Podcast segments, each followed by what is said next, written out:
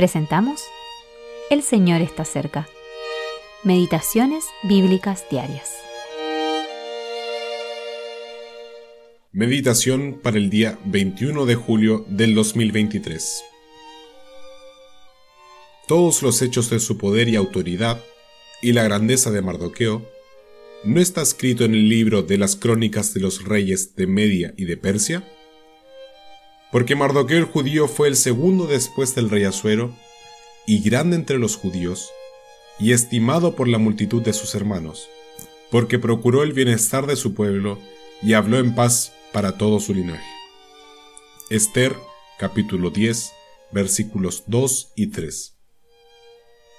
Después de la cautividad en Babilonia, vigésima primera parte. La grandeza de Mardoqueo. Estos versículos, al final del libro de Esther, dirigen nuestra mirada a aquel que es el centro de toda la Biblia y que, de hecho, es el centro de todos los propósitos de Dios. En este pequeño libro, Mardoqueo se nos presenta primeramente en su afecto por Esther, su hija adoptiva. Su lealtad al rey que Dios había puesto en el trono del gran imperio medo-persa quedó demostrado cuando le salvó la vida. Cuando los decretos reales entraron en conflicto con la voluntad de Dios, Mardoqueo eligió obedecer a Dios antes que a los hombres.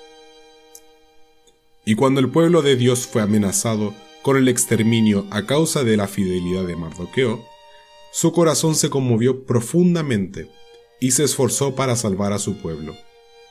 Por estas razones, el enemigo quería darle muerte. La soberanía de Dios anuló los malvados planes de Amán y dio el lugar de poder y autoridad, que hasta entonces había ocupado Amán, al varón que él, al igual que el rey, quiso honrar. Entonces el malvado Amán fue colgado en la horca. A menudo Mardoqueo es denominado Mardoqueo el judío.